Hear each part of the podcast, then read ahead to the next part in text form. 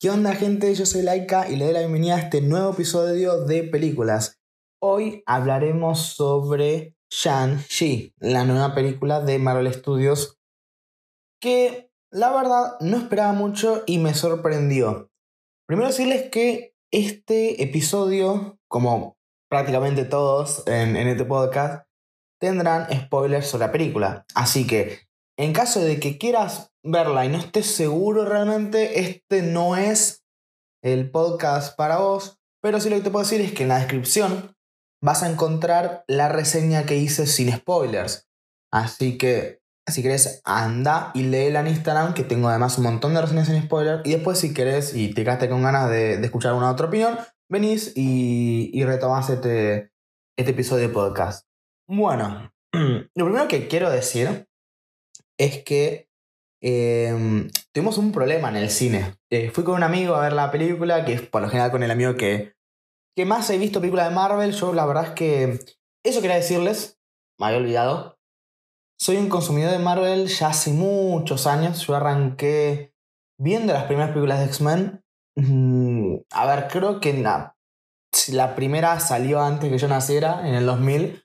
Pero la vi de chiquito, X-Men 2 también, después Spider-Man, la Hulk, em, y un montón más, Daredevil y de, también un montón de películas que ahí no fueron muy buenas, Cuatro Fantásticos, y después vino el UCM. El UCM, muy rápido lo voy a decir porque quiero dejar esta historia un poco más larga para mi episodio donde hablaré sobre todas las películas del UCM.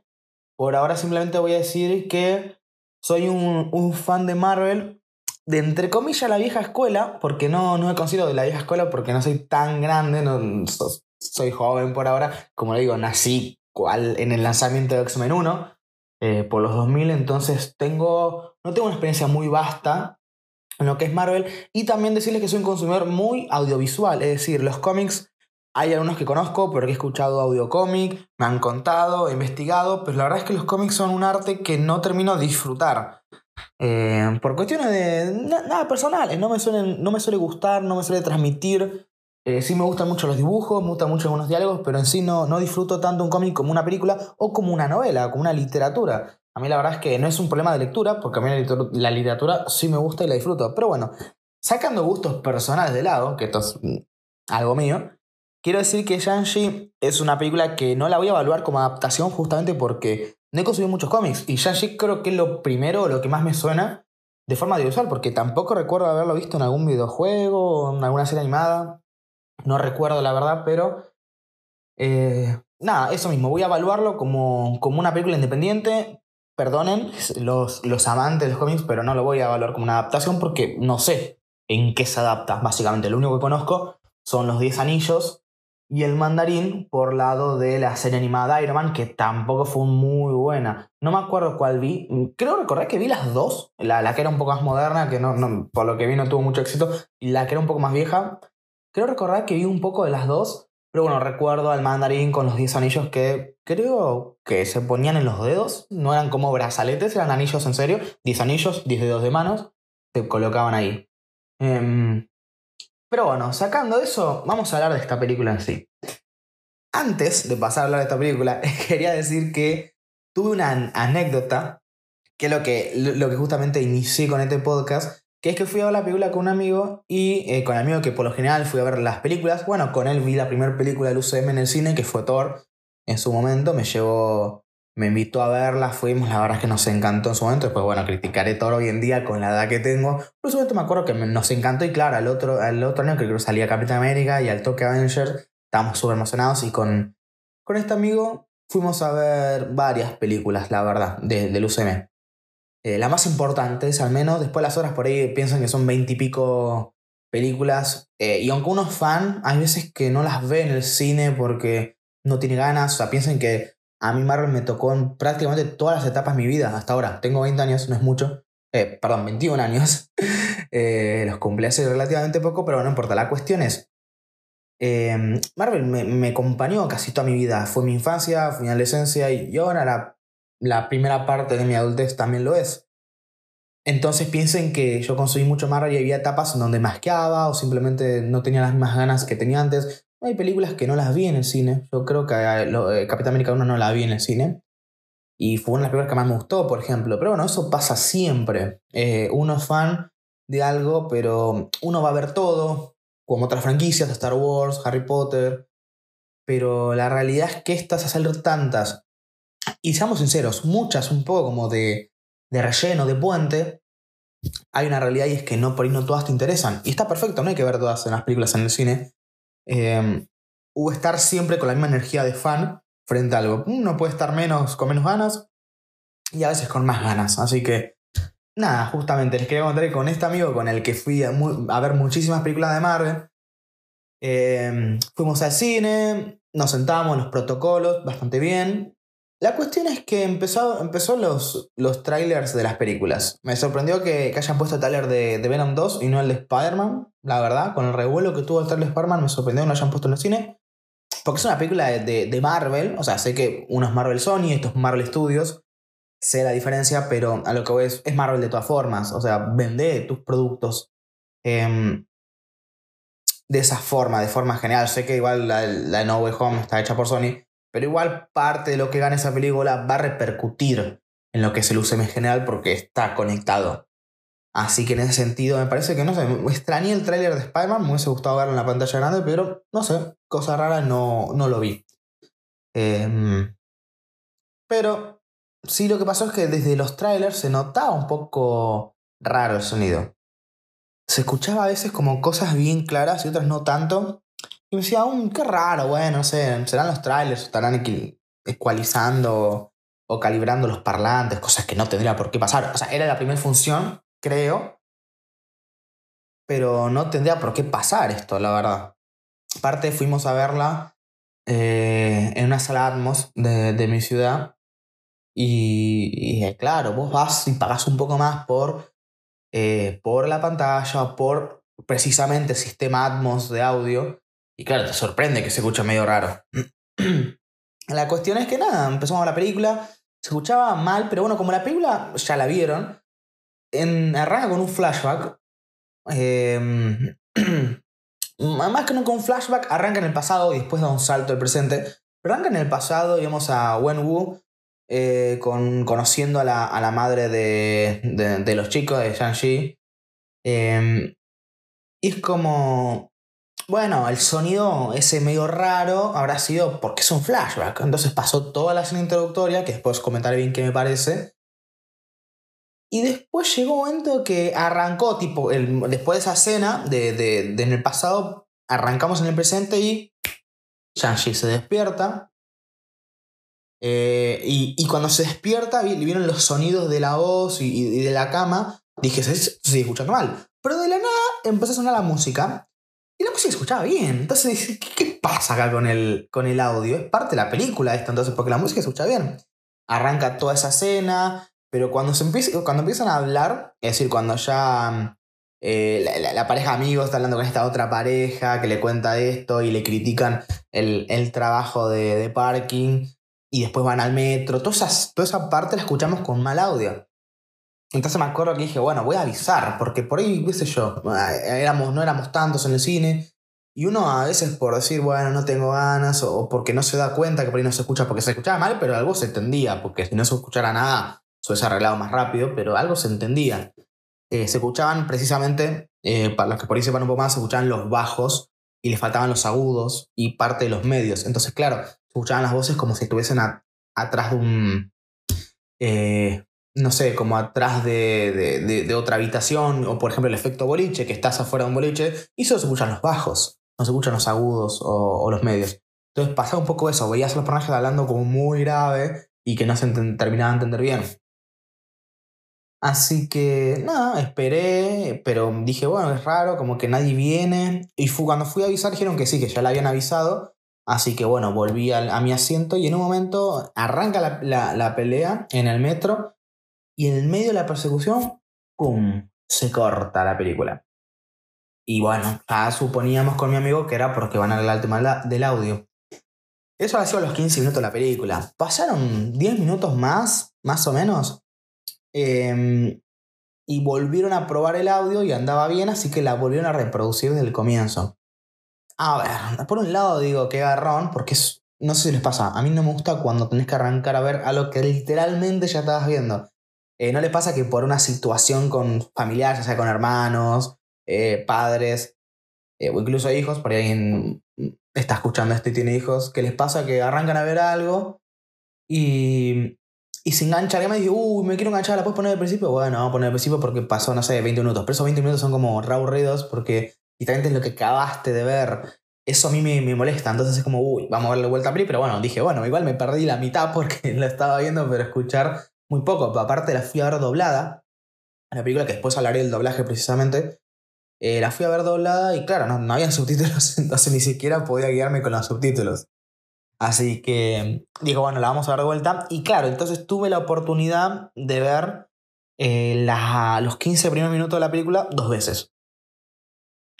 Así que en ese sentido, nada, les cuento la anécdota porque me pareció mm, gracioso, anecdótico, justamente. Y nunca me ha pasado, siempre tengo alguna anécdota de cine, pero así que pausa en la película la reproduzcan de vuelta, nunca me pasó. Pero bueno, ahora sí hablando de la película como tal. ¿Qué me pareció? Em, no lo sé, la verdad. Como dije en un principio, es una película que no esperaba prácticamente nada.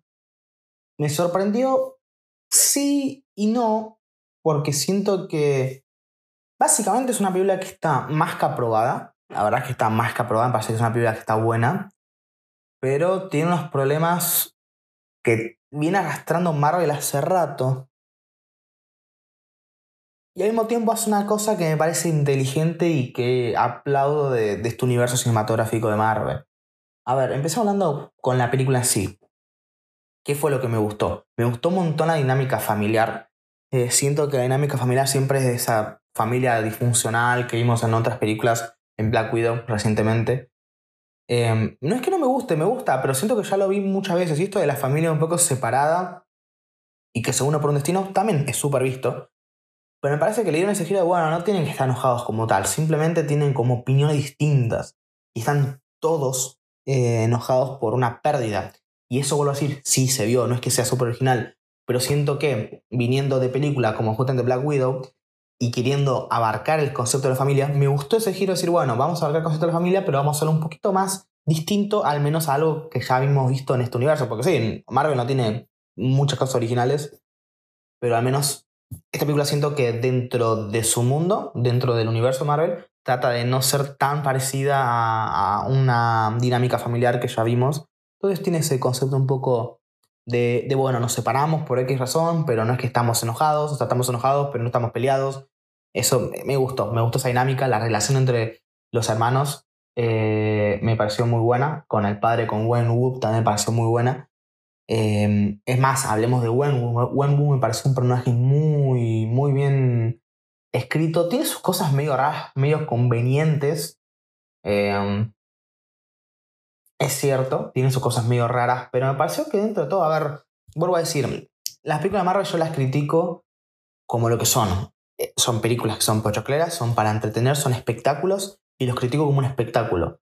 Obvio que si la película va más allá, la aplaudo. Por eso yo, mis películas favoritas de Marvel, del UC, tanto del UCM como del resto de Marvel, no suelen ser las más espectaculares, sino las que más te transmiten a nivel emocional. Que no quiere decir que sea triste, tampoco, porque mucha gente confunde por ahí emocionarte con estar triste. No, no a veces te, a veces te emocionas por otras cuestiones y te gusta algo y, o es medio filosófico, esas cosas me gustan. Eh, entonces lo aplaudo cuando se sale del molde, pero tampoco voy a criticar Marvel porque Marvel es esto. En ningún momento te está vendiendo una película eh, de un Oscar o una película revolucionaria o, de cine independiente. No, te vende esto y te da esto. Y en base que en ese sentido está bien la película. Está bien. Eh, y el personaje de me parece que está al nivel. Siento que es un villano que es mucho mejor que la media de villanos.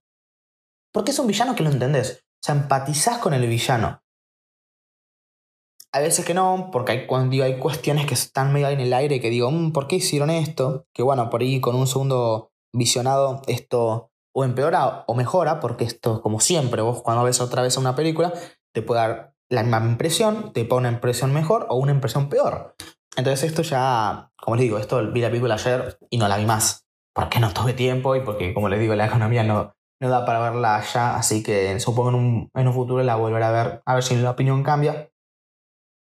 Lo dudo porque no es una película tan con, tantas cosas a analizar. Por ahí me mejora un poco, me empeora un poco la, la, opinión, pero no creo que cambie radicalmente.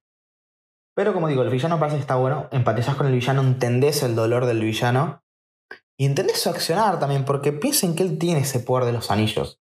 Y, es muy difícil separarse de un poder que te mantuvo vivo mil años. Es muy difícil.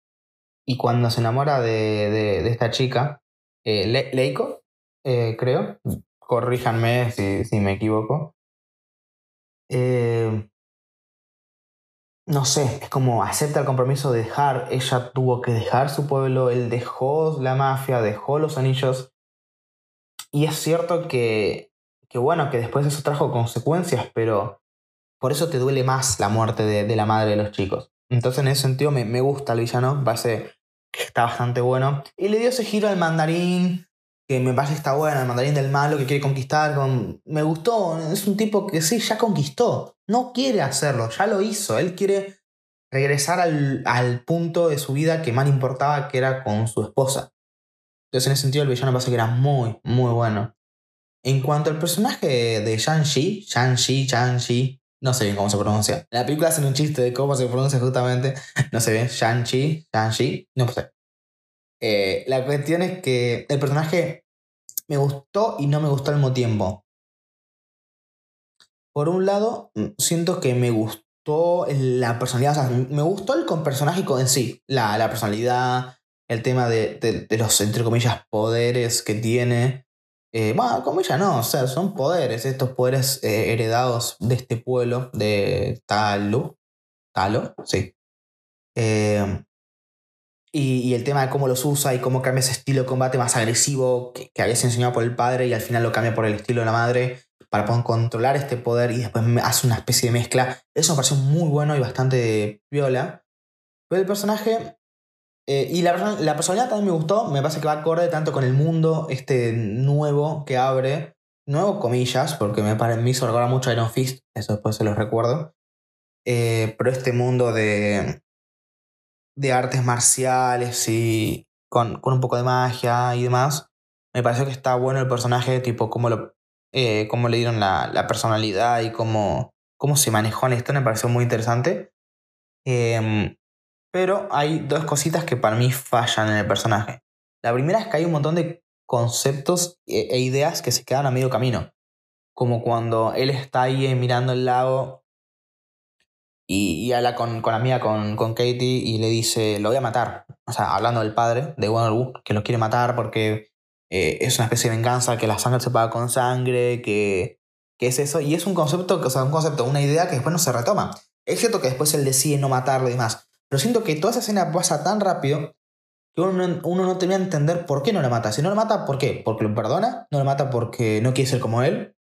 ¿No lo mata porque eh, está el otro monstruo y necesitan hacer equipo. No lo matan porque no se anima. O sea, no, no queda claro por qué no lo mata. No sé si me explico. Eh, y es y guarda, si no lo hiciese y ya, no tendría problema.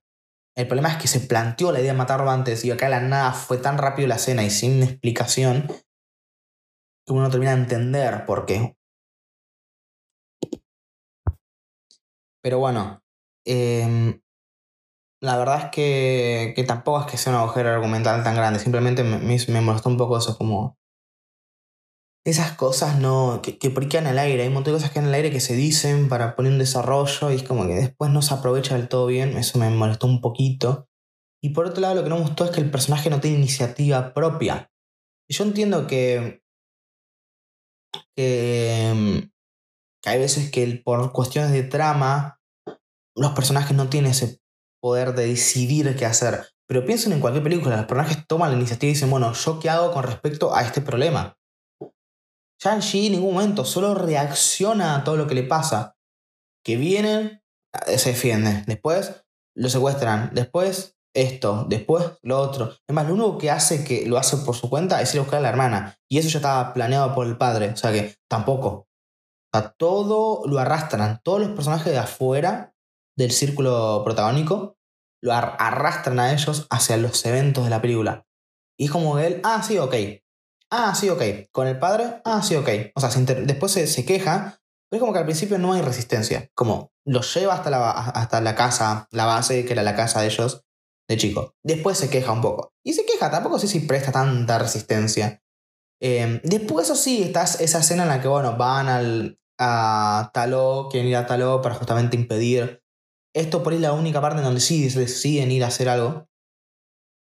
Pero después es como que llegan y hay que hacer esto y lo hace, y hay que hacer lo otro y lo hace. Y medio como no se plantea nada.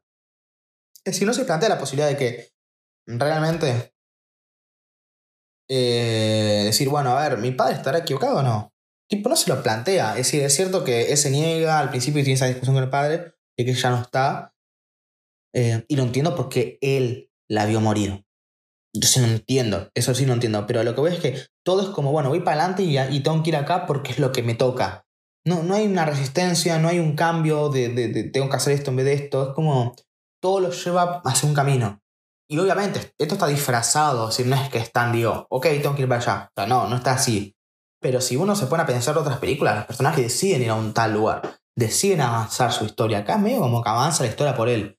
Eso me termina de gustar, porque uno no termina entendiendo qué es lo que él quiere. ¿Qué es lo que él quiere? Tipo, ¿cuáles son sus necesidades, sus aspiraciones? ¿Cuáles son? Vemos, a la hermana la conocemos, que quiere, que, que como la dejaron fuera del imperio familiar, formó su propio imperio. Y al final, en la segunda escena post que me gustó mucho, también lo muestran. El personaje de la hermana tiene su interés. Eh, la amiga, eh, Katie, también tiene el interés de decir, eh, ¿qué pasó? Quiero conocer tu historia, ¿qué es esto? Estoy con vos, 10 años de, amigos, no te voy a dejar ahora. Me pareció bien. Después todos, hasta... O sea, todos tienen como su interés. Wen Wu, ni hablar. Es el, interés es el conflicto de la película. Entonces, siento que él es el personaje que queda un poco como suelto. Porque incluso hasta la tía tiene ese interés. Que por cierto me gustó el personaje de la tía, me pareció que apareció en un momento que no me esperaba. Y me pareció que estaba bien, es como una forma de traer a la madre de vuelta, pero en realidad es otro personaje y se muestra de otra forma distinta. Y tiene esa conexión con los chicos sin ser por ahí tan... Em, qué sé yo, tan cerrada a, ver algo más. Entonces en ese sentido me gustó porque, porque nada, aunque eran de afuera, porque fueron dos chicos que crecieron afuera, es como ella ve por su sangre y no ve tanto por uh, son de afuera, bla, bla, como por ahí se veían el resto de ciudadanos ahí del, del pueblo. Eh, ella dijo, hey, ¿qué está diciendo? Déjala pasar. Y, me gusta porque los trata como uno más. En ningún momento dice, no, esto es sagrado, acá no se puede. No, no, los trata como uno más ahí. Incluso al resto, a Katie, a Trevor. Eh, eso me gustó, no es solo con sus sobrinos. Me gustó el personaje en sí. Eh, porque muestra ese rompimiento con el típico lugar místico que los de afuera no pueden entrar. Esto ya haremos en Doctor Strange, esto haremos en, en Black Panther. Eh, esto de, no, vos no entras, esto es sagrado, acá no se hace eso. No, acá te los, los, trata como uno más y eso me gustó. Y, los trata como uno más ella, porque al menos el, el señor este, este, este anciano que los atiende al principio, porque los atiende, que les da la bienvenida, entre comillas, porque no les da la bienvenida, pero eh, me explico, eh, no quería saber nada. Entonces, en ese sentido, me gustó el personaje de la tía. Pero bueno, como digo, volviendo a Shang-Chi, el problema que, que no me gustó es eso que no. O sea, me siento que está bien construido la personalidad. Siento que me gustó el estilo de combate y demás que, que le dieron con respecto al mundo y a la película. Pero no me gustó su desarrollo, porque no, prácticamente no tiene desarrollo. El personaje seguía, es como él se mete en un río y el río lo lleva hasta, la, hasta el mar más cercano. Ya está, eso es lo que tiene que hacer el personaje. Obvio que tiene sus cositas, no, esto no es un absoluto lo que estoy diciendo, tiene sus cosas, como digo, que hay veces que tiene una decisión importante, pero si piensan con respecto a cualquier otra película, todas las películas los personajes deciden cómo avanzar. Después sí, por ahí se dan cuenta que esa decisión ya estaba planteada por algo más, o que esa decisión los llevó a avanzar en la historia, porque al fin y al cabo es una historia, gente, no, acá no, no va a ser realista, acá hay muchas conveniencias y esto va a pasar siempre. Pero no me molestaron tanto las conveniencias como tal, que esta película tiene un montón de conveniencias. No me molestaron tanto porque no me hicieron tanto ruido. Si uno no le hace tanto ruido cuando la ve, Sí, si uno cuando la ve no, no, te saca de la película, no te, no te hace quitarte esta ilusión de estar viendo una historia. Porque cuando uno ve una película, lo bueno es dejarse llevar por la película. Y cuando hay un error tan grande que te saca de la película, te saca de, de, de, justamente de esa ilusión que se crea, de, ese espectáculo, ahí sí puedes criticarlo. Pero como las, las conveniencias mm, estaban, pero las noté una vez que terminé una peli, como, ah, sí, mira acá, bueno, sí, conveniente. Pues la verdad es que a mí no me molestó. En su momento cuando la vi no me molestó, entonces no me pasa eso. Está mal, obvio que está mal. Pero no es que, ah, recontra conveniente. No, o sea, tiene sus cosas, pero es normal. Es normal y si, como digo, si no te molesta, no te saca la película cuando la ves, no es, o sea, es algo malo, pero no es fatal. Em, pero bueno, el personaje Shang-Chi siento que le falta iniciativa.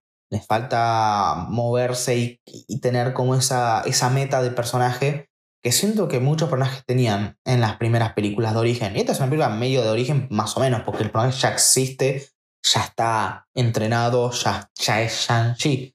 Lo único que cambia es que, bueno, es como una especie de película de Black Widow, solo que no haber tenido películas previas de Shang-Chi. O sea, porque literalmente es una película de Black Widow, si ya lo conoces, es así y es así. Solo que ahora se enfrenta a su pasado. Entonces me, me gustó también, a mí no me pareció mal. Vi gente que por ahí le, le gustó que no es una película de origen como tal, porque no te, no te muestra como inicio y demás, que sí lo hacen a través de flashback, pero no es el tema de la historia. Es decir, una cosa es que sea la trama, ver cómo tal personaje se convierte en tal personaje, eso es una película de origen. Esto no, la trama no va por ahí. La Shang-Chi, ya Shang-Chi, y él tiene que volver eh, por un problema familiar. Punto. Esa es la trama de la película pero te cuentan la historia a través de la película. Que es un poco ilusión como la Guido. Por eso siento que no es una película de origen, pero no tiene por qué estar mal. A mí me gustó. O sea, me gustó como estaba, porque conoces su pasado eh, y, de, y, a poquito vas conociendo el pasado a poquito. Y una de las cosas que me gustó es que el eh, final terminó matando al asesino de su madre y no te lo muestran. Solamente te muestran a él estando mal. Y eso me gustó. Me gustó. Me gustó que todo te lo muestran con flashback, pero ese momento no te lo muestran. siento que es narrativo, no es tanto por decir, bueno, no, es que no te, no te muestran esa escena porque es para todo público, no, porque cuando te muestran la escena en donde, bueno, uh, va a matar a los, justamente a los matones eh, enviados por el asesino justamente de la madre, eh, te lo muestran, eso sí te lo muestran. Em, y no hay que ser, o sea, y aunque sea para todo público o más 13, podés hacer cosas crudas. Entonces, eh, no es un problema de crudeza y demás, es un problema de que... No, es un problema en realidad, simplemente se decidió no mostrarlo para que entienda, para que suene más como algo que te lo cuentan y no como algo que lo es. Porque cuando él, Yashi estaba desahogando con su amiga y sentía como ese miedo a que, a que lo, rechace justamente, no te lo muestran, porque la idea es que no es que empatices con él como tal. O sea, no, no, no que, empat o sea, que empatices, pero no porque te lo muestran, sino porque te lo cuenta. Que justamente es como si nos, nos los contara a nosotros, porque ese lo está contando a Katie, es como si no se nos, nos los contara a nosotros. Entonces me gustó que no lo mostraran. Yo soy de las personas que dicen que no todo hay que mostrarlo. O sea, si hay que mostrar cosas, muchas cosas. Em, como por ejemplo acá que, justamente me, hizo ruido, pero bueno, no, no, fue, no fue tan grave que la, la tía le dice, no, pues acá somos unas ciudades re grandes y no sé qué, y vimos un pueblito chiquito. Ahí sí por ahí lo, lo podrías mostrar. Pero hay cosas que no hay que decirlas, hay que mostrarlas. Pero en este caso que te cuenta cómo él mató al, a la señora madre, vos ya viste todo, o sea, todos los flashbacks de cómo él entrenaba, cómo iba, cómo, cómo se iba en helicóptero, todo eso ya lo vimos. Esa escena precisa no la vimos, porque siento que es parte del dolor del personaje, el no revivir esos hechos. Y el que lo esté contando a Katie es como una es, simbólico hacia nosotros, nos lo está contando a nosotros también. Y como nos está contando, no nos quiere mostrar. En ese sentido me gustó. Me gustó la decisión de no mostrar ahí, pero bueno, como digo, no es que no, no hay que mostrar nada, no, hay que mostrar. Hay que mostrar mucho, pero no siempre, no siempre. Y esta vez me gustó. Ese, ese momentito me pareció muy bueno. Después, ¿qué me pareció la película así? La acción me pareció muy buena. El humor me pareció bueno. Siento que no hubo tanto humor. Eh, esperaba más humor, pero no esperaba porque me gustaba, sino que pensaba que iba a haber más humor pero no lo hubo. Y por mí, mejor, porque me gusta la, me gusta la comedia y demás, me gusta reírme. Y soy sincero, gente, yo tengo un chiste fácil. O sea, yo soy chiste fácil. A mí, a mí cuando, cuando Hawk le pegó una trompada a Thor en, en Los Vengadores 1 me reí. Y hoy lo miro y digo, uy, es una boludez. Pero bueno, yo me reí. Y hoy en día por ahí me río también, o sea, lo que ves. Yo tengo chiste fácil, a mí me hacen reír los, los chistes de, de, Disney. Pero no me gusta cuando es una comedia, porque por más que me ría, no, no es que me guste. Eh, eso es un poco la visión con Thor Ragnarok, que es una de mis quejas principales. No me parece una mala película, simplemente siendo que la sobrecargaron de chistes. Esta película no pasa. Tiene su humor, con cualquier película de Marvel. Marvel Disney, no Marvel Studios. Eh, porque hay otras películas que no tienen tanto, no, tienen tanto humor como X-Men o, Spider-Man. Pero me gustó. Es decir, me, me, gustó el, humor, la acción. La acción me parece muy buena. Eh, la acción es súper variada y creo que voy a, a estar de acuerdo con que me gustó mucho más la acción del principio de la película, pero no toda, porque al principio cuando están en el metro, que pelean, me encantó esa escena hasta que el, enemigo este que, le faltaba una mano se saca la espada. Cuando saca la espada no me gustó tanto, siento que, las coreografías y el hecho de que el propio metro tiene una espada que corta todo con un solo tajo, no se haya destruido desde un principio, eso sí me sacó la película. Porque hay, cosas hay conveniencias o cosas incongruentes que, como digo, uno las pasa por alto y listo. Pero esta no la pasé por alto. Porque aparte, ah, recuerden, recuerden esto, yo la vi dos veces esta escena. Como le dije al principio. Y la verdad es que me hizo mucho ruido. Me hizo mucho ruido que tenga una espada corta todo y no haya matado un civil. Eh, aunque era sin querer, porque por el tipo. No era su, porque a él lo llamaron para, para atrapar el, el, Bueno, ni siquiera a, a Shang-Chi, al, colgante de Shang-Chi. Entonces, en ese sentido, no me parece mal. Tipo, me parece que, que está bien que el tipo no quiera matar a la gente más, pero, pero más así que no vas a pegar sin querer o, vas a cortar la pared del, del, del, metro, porque sí, lo hizo, pero tardó un montón. O sea, esa pelea de cuando saca la espada es larga. Y es como, si ves la escena, es medio incongruente. ¿sí? Esto se tendría que haber destruido desde un comienzo. Eh, entonces, a mí me hizo ruido esa parte. Pero después la, primera parte del metro y la parte después en, el costado del edificio, en, la ladera justamente del edificio, me gustó. Eh, me pareció piola. La pelea final también, o sea, es una pelea distinta, pero me gustó. La que no me gustó, o sea, me gustó y no me gustó al mismo tiempo, es la pelea del comienzo entre Leiko, es la madre de Shang-Chi, no me acuerdo, perdón chicos si me equivoco. Eh, entre la madre de Shang-Chi y Wen-Wu, que están peleando al principio cuando te cuentan la historia y parece que eh, están bailando. Me gustó eso, porque es parte de ese enamoramiento de ellos. Me gustó. Lo que no me gustó es que siento que había partecitas de Ian Thomas, como esa cuando se mostraba cada cara, perdón, cada cara en slow motion, en velocidad baja, cuando se mostraba cada cara, así con un zoom. Es como, me parece demasiado. O sea, yo entiendo que esto es Marvel y hay cosas que eh, yo entiendo que esto es Marvel y hay cosas que tienen que ser explícitas eh, para que la gente lo entienda. O yo entiendo que hay cosas que decir, bueno, esto tiene que ser un poco así para que la gente entienda que se están enamorando. Pero yo creo que se entendía de todas formas. Yo creo que en la escena bailando mío se entendía ese enamoramiento. O con, de última con miradas mm, más cortas, pero esas, esas partes, esa, esa pelea me gustó, pero no me gustó mucho esa parte en donde se pone en cámara lenta y muestra las caras de cada uno. Es como, Mm, no sé, no, me hizo ruido. La verdad que eso tampoco me terminó de gustar. Porque arruinó una escena que para mí era muy buena. Em, que es ese baile, por así decirlo. Que después se replica el baile con cuando justamente entrena. Eh, un poco se replica, no exactamente igual, pero se replica un poco por la técnica justamente de combate, ya que Shang-Chi tiene la técnica de su padre. Eh, y la tía justamente también tiene la técnica de, de, de Talo. Eh, seguramente cuando pelean entre ellos también se ve como una especie de pseudo baile. Pero ahí no tiene ese suma las caras. Y lo sentí mucho más natural, mucho más realista. Y se entiende que los, las técnicas de combate son como muy contrastadas. Y que al mismo tiempo una superior a la otra. Y al final de la película lo mismo, cuando, cuando Wen Wu pelea con Shang-Chi, me gustó porque siento que estaba menos exagerado que la primera pelea, pero siento que exageraron también lo mismo para que nos haga recordar el comienzo. Y vuelvo a decir, creo que se entendió. O sea, yo entiendo que repitan los tipos de plano, porque eso sí me parece que está bien. Repiten los, tipos de plano para hacernos acordar la primera parte de la película. Pero no me gusta. Es, bueno, si no me gusta, eh, suma las caras, siento que es como. Es raro. No, o sea, no me terminó de convencer. siento que hubiese sido mucho más natural como la pelea contra la tía. Pelea, el entrenamiento, mejor dicho, que tuvo Shang-Chi con la tía. Ahí sí me gustó, porque era más algo natural. Se sentían que estaban como medio como bailando por los estilos de combate y cómo, cómo conectar los golpes y más. Pero no se sentía como una película romántica, medio como rara. Porque una cosa es, yo al principio de la película digo, bueno, por ahí, por ahí se ve así porque la madre lo cuenta de esa forma. ¿Vieron cuando uno recuerda las cosas, las recuerda por ahí de manera distinta como realmente pasaron? Le pone énfasis en algunas cosas que otras personas no le pondrían énfasis con el mismo recuerdo.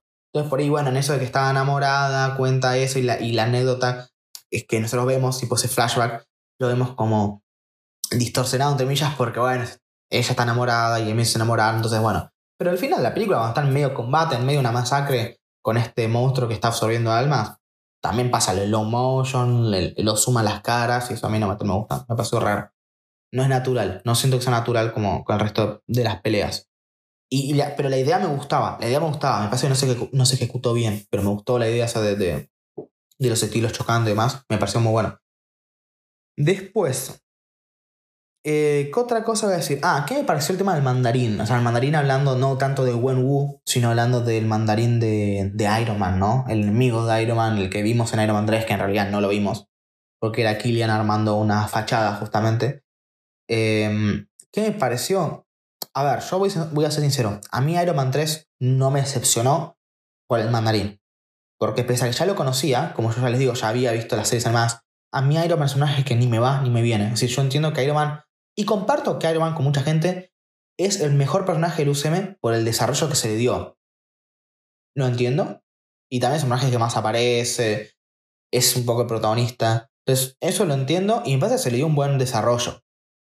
Ahora, a mí, en lo personal, no me gusta. No me gustan los poderes, no me gusta la personalidad, no me gusta nada. A mí Iron Man no me gusta, me cae mal. Eh, me pasa un gran personaje, pero no me gusta. No te diría que es de mis favoritos. Entonces, a mí Iron Man 3 no me decepcionó con el mandarín, la verdad. Como sí me decepcionaron otras cosas que más, más adelante comentaré de otras series, de otros amagos por parte de Marvel. Pero a mí no me decepcionó. Entonces, que acá lo intenten arreglar, a mí me daba igual. Porque a mí no me decepcionó. O sea, yo no conocí de más, pero como yo vuelvo a decir, yo no juzgo las adaptaciones como adaptaciones. Y como no conocía tanto de Iron Man y no era fanático de Iron Man, cuando vino Iron Man 3, la película la vi, la disfruté y ya está. No, a ver, de todas formas no me parece que es buena la película. O sea, me parece que es zafa y listo, que es aprobada, es divertida y listo. No me parece que es buenísima. Ah, bueno, como el mandarín no me decepcionó, es buenísima. No, no, tampoco. O sea, la película, eh, con, con o sin mandarín, tiene los mismos problemas la película. Mandarín no es el problema de la película. Pero bueno, quería decirles justamente eso, que a mí el mandarín no me decepcionó en ese momento porque no soy fanático de Iron Man y porque tampoco he consumido tantas cosas como para decir, bueno, va a aparecer el mandarín y mis expectativas. No, aparte yo tenía 13 años cuando lo fui. No tenía esas expectativas que tengo ahora. Pero bueno, les quería comentar que esto sí me pasa. Eh, no lo quiero hablar ahora muy largo porque me pasa que da para su propio episodio podcast, pero WandaVision me decepcionó con Silver, por ejemplo. Yo soy fanático de los X-Men y viví la época de las películas de X-Men. Entonces, a mí sí me decepcionó WandaVision. Con Quicksilver, precisamente. El resto de la obra me podrá gustar o, disgustar, pero es por otras, por las cuestiones de la propia obra. Pero Quicksilver, precisamente, sí me molestó. Pero bueno, decirles que como a mí no me molestó lo, lo de Mandarín, no, no, me, no me pareció ni muy bien ni muy mal el arreglo, entre comillas, el parche que le dieron al personaje. Sí me pareció bueno el chiste de decir, bueno, el mandarín es como me llaman a mí eh, en, Estados Unidos. me pareció bueno. Pareció ingenioso, porque los estadounidenses son medio como de, elegir nombres extravagantes. Y esto lo vemos, por ejemplo, en Spider-Man, eh, Spider-Man 1, 2 y 3 de Sam Raimi, como JJ eh, Jennison es como que elige los nombres de los personajes, eh, que le dice eh, Doctor Octopus, o, y, están eligiendo, y viste, en, una de esas, cuando eligen nombre está como el, el cameito, bueno, cameo, referencia a Doctor Strange, eh, justamente cuando dicen Doctor Strange más. Bueno, la cuestión es que Estados Unidos es medio extravagante, ¿cierto? Con, esos, con los nombres de las cosas y demás. Entonces es como que Wen Wu dice, ¿qué, qué mandarín? Yo soy Wen Wu, ¿y cómo es tu nombre chino? Cuando le pregunta a Katie, eh, porque tiene como ese respeto a los nombres. Eso me gustó un montón, me gustó un montón, la verdad. Me gustó ese cambio de decir, bueno, no soy el mandarín que quiero conquistar esto y lo otro, lo otro, porque el tipo ya lo hizo, él no es el, o sea, el mandarín es el nombre que se le daban por los estadounidenses. Entonces me gustó, me, gustó. Y es más, el personaje de Trevor me gustó en esta película. O sea, en Iron Man 3 me daba gracia. Porque el personaje, o sea, creo que el actor de. Ay, no me acuerdo el nombre del actor, de Trevor. Del, o sea, el actor del actor. No me acuerdo cómo se llama el nombre. Eh, pero el personaje de Trevor me, gustó en Man 3, me pareció gracioso. O sea, pese a que entiendo que es una, un chiste feo, es un mal chiste a los fanáticos, eso lo entiendo y no lo aplaudo. Pero a mí, como digo, como no me molestaba precisamente a mí, me da un poco igual. Eh, me pareció gracioso en su momento. Y el personaje que acá que vuela me pareció súper gracioso. Mí el personaje me gusta un montón. Eh, me pareció como súper gracioso de que habla con Morris y demás. Me gustó, a mí el personaje de Trevor me gustó como el compraba, me pareció que era bastante natural como se unía al equipo. Muy conveniente, pero al mismo tiempo natural, no forzado, no se forzó. ¿sí? Me, era medio conveniente justo, estaba ahí justo, sabía la entrada secreta a, Talo. Pero bueno, me, entienden. Me gustó el personaje. A mí, entonces, a mí el personaje de Trevor me gustó. Y, ese micticismo por los nombres y que Mandarín simplemente es el nombre que se le da en Estados Unidos a Owen Wood, porque como vivió muchos años, tiene muchos nombres. Eh, y, y, eso está bueno, porque es un poco eso, es cómo se le da el nombre a algo y cómo por ahí se llama de una forma y simplemente es el nombre que se le dio en tal cultura o, en tal pueblo. Y esto lo vimos en muchas cosas, en muchas cosas. Eh, en otras obras, tanto de Marvel como de, de, otras, de otras franquicias y demás, que, que por un personaje tiene, un, tiene dos nombres, un nombre de, de afuera y un nombre propio, y eso me gustó. Cuando digo nombre afuera me refiero el, seudónimo de superhéroe o supervillano. Hablo simplemente de, bueno, ellos me llaman así, y por ende soy esta persona para ellos, pero yo realmente tengo mi propio nombre y yo soy así como tal. Eso me gustó, me gustó. De eso la película me gustó, que, ese, ese, respeto por los nombres. Me gustó, me gustó la verdad. Eh, ¿Qué me parecieron las escenas post créditos? Porque creo que no me queda mucho que hablar. Ah, al final la pantalla me pareció como bien. me gustó la referencia de Dragon Ball. No me gustan demasiado las batallas medio como aéreas, espectaculares, pero no me pareció mala. O sea, me, me gustó eh, por ahí me pareció súper raro que controlase los anillos tan rápido y tan fácil, como otras las conveniencias, ¿no? Que como lo controla súper rápido. Pero sacando eso, me pareció que estaba bien. Siento que, que más o menos eh, se manejó bien en la batalla final. Lo único que sí me molestó es que, es que los 10 anillos, no, no el objeto, sino el grupo de los 10 anillos, se unieron a, a Talo súper rápido. Eh, cuando empezaron a salir estos monstruos que devoraban las almas. Me pasó como súper super Disney al final. Tipo, sí, hay que unirnos para un enemigo mayor. Sé que esto es Marvel y Marvel es de Disney. Pero seamos sinceros. Marvel está cerca de Disney, pero no es Disney. O sea, es de Disney, digamos. Pero Marvel Studios no es Disney. O sea, esto me pareció muy Disney. O sea, más Disney que, que cualquier otra peli de Marvel.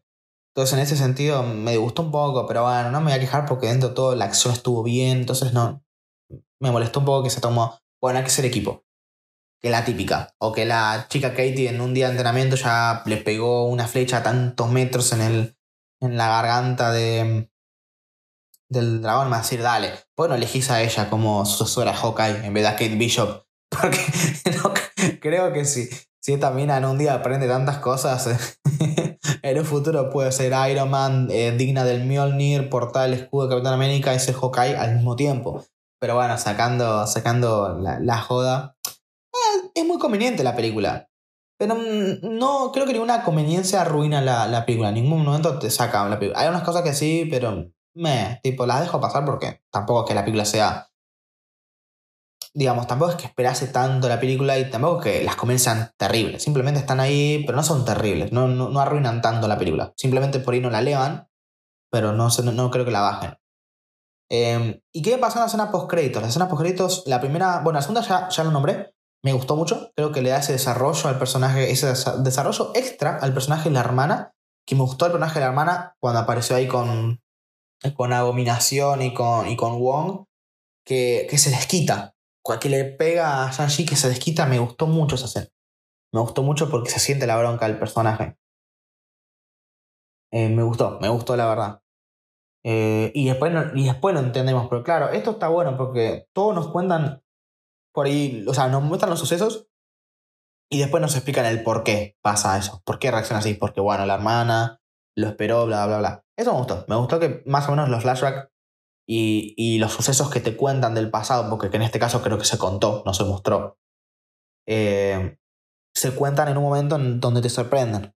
Porque si te hubiesen contado esto antes de ir a, la arena esta de pelea, ya te, ya te vas a dar cuenta que le va a pegar, pero acá cuando la ves y, le pega, después decís, ¿por qué le pegas? Son hermanos. Y después entendés por qué. Eso me gustó, me parece interesante. La hermana, como digo, es un personaje que me gustó, pero verla. Y la escena poquito me gustó, porque es un poco decir, bueno, ella va a ser importante, puede no va a ser súper importante, pero simplemente como, bueno, cumplió como su sueño, entre comillas, decir, lo que ella quería hacer, eh, y unió un poco los, los, los, participantes de la arena esta que formó, y también de, de los 100 anillos, los 100 anillos, hoy, los 10 anillos.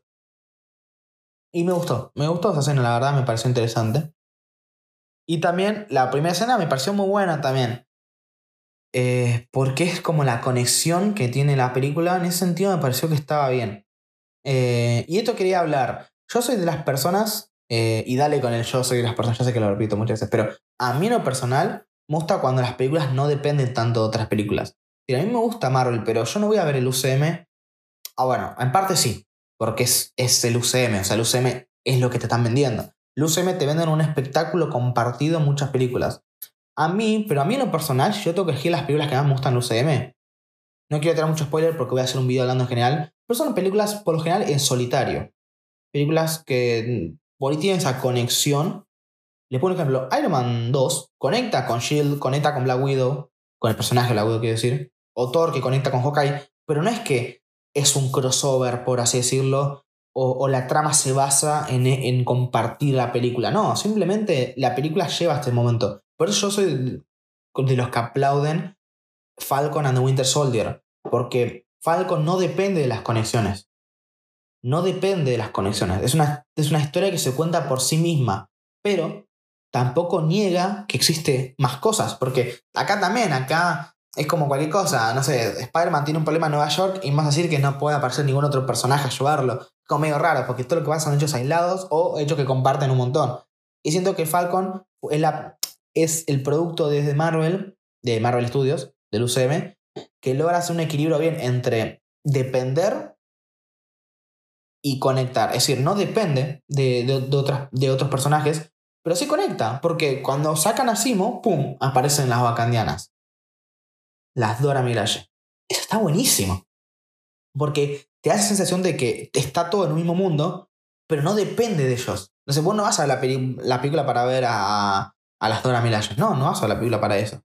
Y tampoco, perdón, la serie. Y tampoco que la serie necesite, no las necesita. Pero te da esa sensación de, eh, de conexión con el universo. Y encima, no solamente esa sensación de conexión, sino que encima explora más el personaje de Bucky lo que pasó Timo Wakanda. O sea, hicieron re bien. A mí Falcon me gustó un montón. Después hablaré de Falcon cuando hagamos este video hablando del, del UCM en general, tocar el tema de Falcon en sí.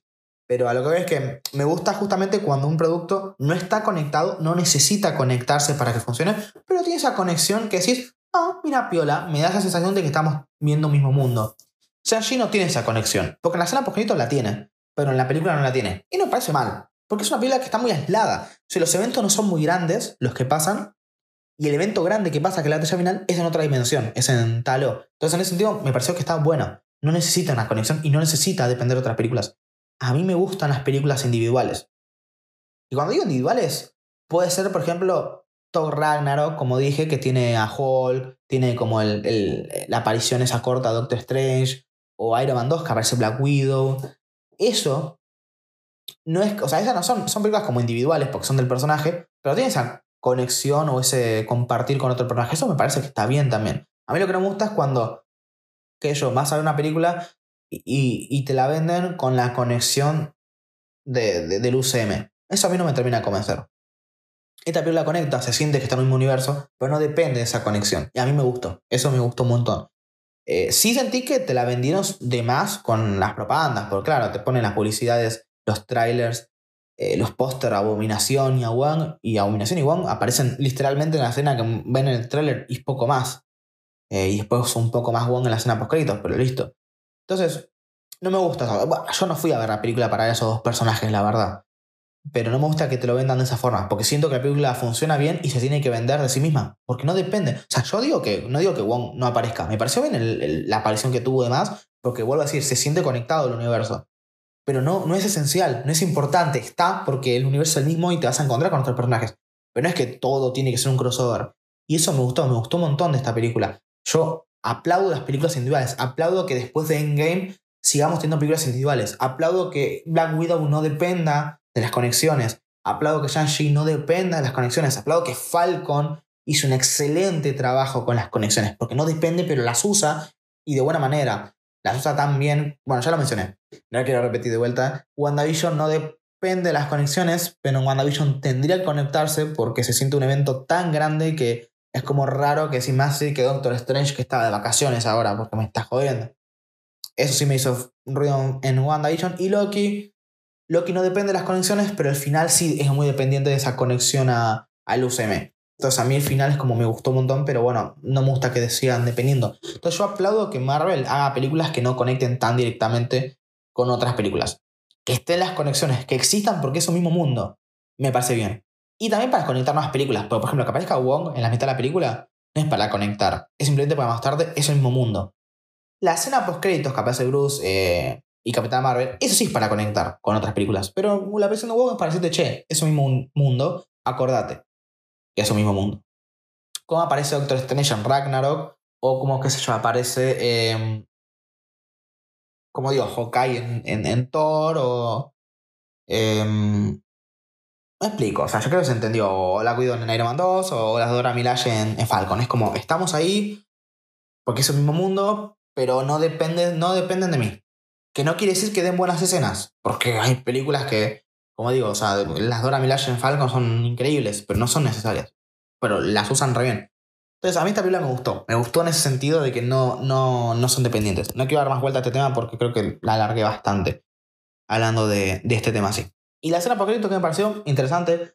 Habrá que ver qué onda con Capitán Marvel. Me da un poco igual, es un personaje que no, no me desagrada, tampoco me encanta.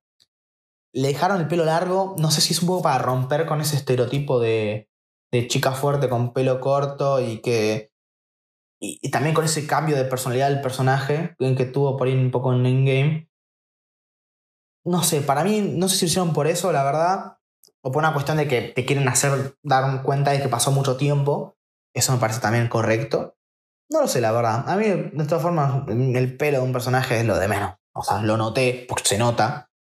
Pero me da igual. O sea, no, no, me, no me representa nada, no me cambia nada, lo mismo como tenga el pelo, la verdad. Pero bueno, lo noté. Y sé que el tema del pelo es por una cuestión, o al menos así fue usado en Endgame, que bueno, el personaje de Capitán Marvel eh, yo no la vi, porque en, las series que he visto, así aparece, aparece como Miss Marvel o como Carol, ni siquiera como Capitana Marvel.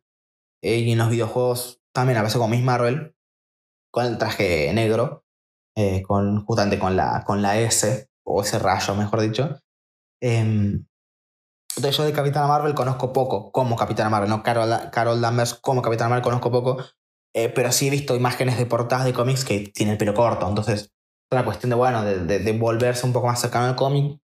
Y eso como que generó revuelo. La verdad que a mí no me importa demasiado lo, que decían. Porque ya siempre un que le queda mejor el pelo corto, por largo, lo de menos. Y la cuestión política es lo de menos de lo de menos. Realmente, al menos para mí. O sea, no es que no me importen las cuestiones políticas sociales, pero siento que esto ya es un, es un cambio medio como que... Meh, hay cosas que son más importantes y no me interesa tanto. Eh, qué sé yo. Es, a mí no me, no, me molesta, nunca me molestó todo este, todos estos temas, así que no me, no me suelo fijar. Me pareció más importante, igual eso, vuelvo a decir, el hecho de que paso tiempo. O sea, eh, me parece que no importa cuál sea el motivo del, del pelo, la decisión política, social, me da lo mismo. La decisión narrativa es que pasó tiempo. O sea, la, perdón, la consecuencia narrativa es que pasó tiempo de Endgame. Eso sí me interesa. Eso sí me interesa. Quiero ver qué onda con la película de ella. Y con la serie Miss Marvel, que la estoy esperando así, la serie Miss Marvel. Y con Bruce también. Bruce se ve más viejo, se ve más débil. No sé si es porque le pegó fuerte a Mark Ruffalo la, la vejez o es a propósito. Yo creo que es a propósito. Porque Marvel sabe cómo disimular tiempos cuando hay cambio de tiempo o hacer que se aceleren. No solo por CGI, por maquillaje tradicional. Entonces yo creo que ese cambio de, que, que parece más viejo es una cuestión de su pérdida de transformación de Profesor Hulk. Que tengo intriga, tengo intriga porque a mí Hulk es una que me gustaba, me gustaba, digo en pasado porque siento que en el UCM no le dieron tanta importancia. Sé que es por cuestiones de, de universo y demás, pero, pero bueno, qué sé yo. Hará que ver qué hacen con el personaje. Perdió la transformación, anda a saber si esto pasa después de She-Hulk de la serie o pasa antes. La verdad es que no me voy a pararme a teorizar porque esta escena post es tan abierta que andas a ver realmente qué va a pasar. Yo creo que, que, Bruce va a quedar con un personaje medio recurrente cada tanto, pero perdió la transformación. Em, y medio como que se la cedió a She-Hulk. Aparte tendrá sentido, porque la diferencia entre Hulk y She-Hulk eh, es que She-Hulk tiene, em, tiene la transformación constante. Es como un profesor Hulk, pero de base y esa transformación medio como constante. sé que depende de la versión del cómic, de la versión de la serie, de la versión del videojuego, lo que sea. depende de la adaptación que se haga, pero solía tener eso, esa diferencia de que ella mantenía con menos fuerza, obviamente, pero mantenía la, la razón cuando tenía cuando se transformaba. No tiene esa dualidad que tiene Hulk Bruce.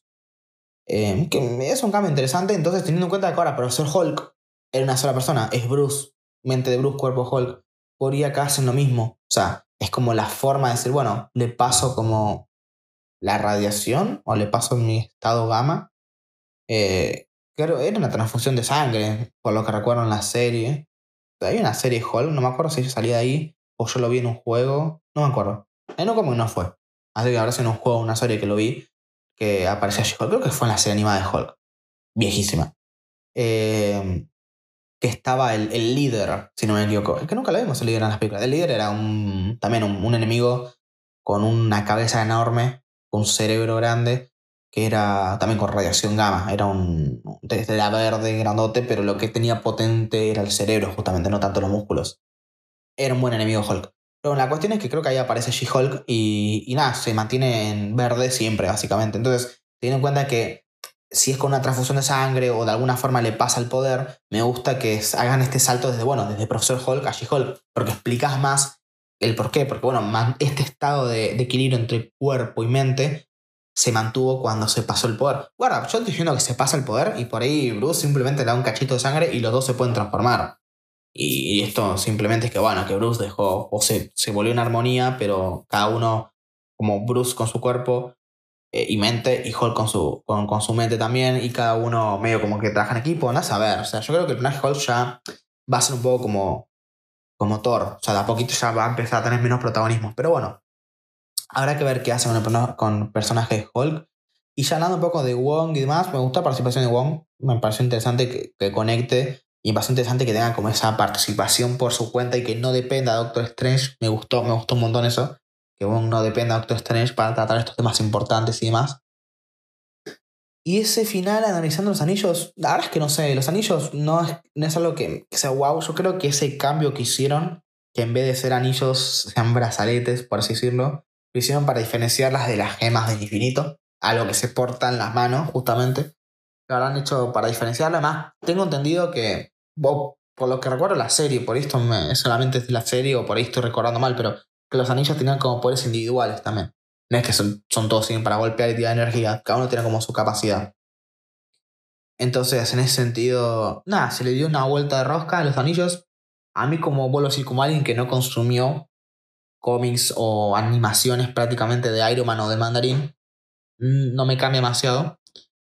Eh, ¿Qué decidieron hacer con los anillos? Sí hice el cambio porque me acuerdo de la serie, pero de ahí a que me gusta no, la verdad es que no era fan de la serie, no la vi demasiado y tampoco, como digo, no me gusta tanto el personaje de Iron Man. El mandarín no me parece ni fu ni fa. Entonces, o sea, me gustó la película y listo. No, no. Entonces el cambio en sí no me molesta. Así que, no sé, si, si a ustedes les gusta, eh, les gustaba Iron Man o, habían leído algo del mandarín y, quieren comentar qué onda, ya sea si están en YouTube, en los comentarios, si están en, una plataforma podcast a través del mail de contacto que está en la descripción. Me, me gustaría escuchar la, eh, o mejor dicho, leer la opinión de, de, alguien más acerca de esto, de qué, les pareció la adaptación o el cambio de, mandarín, del mandarín y en sí de los anillos también a alguien que justamente eh, esté más metido en este tema. Eh, así que yo un poco más, la verdad. Vuelvo a decir, la película me gustó, me pareció buena, me pareció más que aprobable, más, más que aprobada. O sea, siento que es buena y no que está bien, simplemente. Siento que está buena. Siento que está buena realmente. La cultura china no sé. O sea, yo no, soy chino. Entonces no, no, sé y no tengo tanta cercanía con la cultura china. Eh, así que no sé si está bien adaptada, si no está bien adaptada. Sentí que a veces se medio estereotipaba pero también sentí que tenía como ese respeto hacia la cultura. Pero tampoco se vio, no se vio tanto. O sea, no se vio tanto de la cultura china tampoco. Se vio mucho en la mitología en, ese, en, Talo. Pero sí, la cultura china se vio el respeto por el nombre, que eso me gustó un montón y un montón de cosas, pero no se vio tanto la cultura china como por ahí me hubiese gustado ver, me hubiese gustado ver un poco más. Pero no se vio tanto y lo que se vio, no sé si evaluarlo bien o mal, porque vuelvo a decir, no, no conozco tanto la cultura china. No tengo ningún amigo, no viaje nunca, nada, o sea, no, no tengo cercanía con la cultura china, entonces no sé si está bien adaptado o si simplemente se nota como un estereotipo. Puedo decir que no me hizo ruido nada y ya está. Así que la película, como digo, está más que aprobada, pero no es excelente y tampoco dirá que es muy buena. Dirá que, que es buena, es buena. Está buena la peli realmente, me, me gustó, es más que aprobada. Así que, no sé, eh, la verdad, si tienen algo que, decirme, alguna opinión, ya sea opinión de, mi opinión u opinión de la propia película, pues me encantaría poder leer sus opiniones porque me interesa mucho. Esto de, de compartir me parece está muy bueno, así que nada, sin más que decir, los dejo porque ya no tengo mucho más que decir la película, creo que hablé un montón. Hablé mucho más de lo que esperaba, la verdad, esperaba hacer un episodio un poquito más corto, de media hora, 40 minutos, y se estiró una hora. Yo sé que, bueno, metí la anécdota y que también soy una persona que habla mucho, y repite mucho. Soy medio reiterativa. Hay cosas que las repito mucho, así que nada, sepan perdonar. Mi idea es cambiarlo poco a poco, que esto no sea tan pesado, así que nada, si en esta horita los distraje, eh, me alegro un montón. Así que nada, y si llegan hasta acá, gracias por escuchar y nos eh, estaremos eh, hablando en el siguiente en el siguiente podcast, así que nos vemos.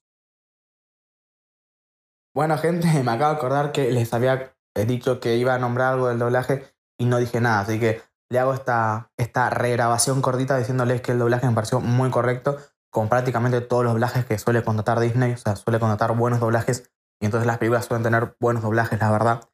Em, así que me pareció que estaba bien. Eh, y decirles también, hablando de esto, que eh, en un futuro haré en la sección de Hablemos, justamente que es una sección destinada a hablar de estos temas, ya sea de la industria o de cosas eh, que no tienen nada que ver con un producto particular y hablarles justamente sobre el subtitulaje y el doblaje como dos herramientas, dos alternativas para comprender eh, productos eh, audiovisuales en donde justamente se habla en otro idioma. Porque me parece que ambas son dos alternativas que hay que tenerlas en cuenta y no soy amante ni de una ni de la otra. Uso ambas y a veces las películas cuando las vuelvo a ver, las voy a ver de la otra forma en la que la vi la primera vez. Así que decirles que estén atentos porque en algún momento haré ese, ese episodio porque me parece súper interesante. Sin más que decir, ahora sí me despido.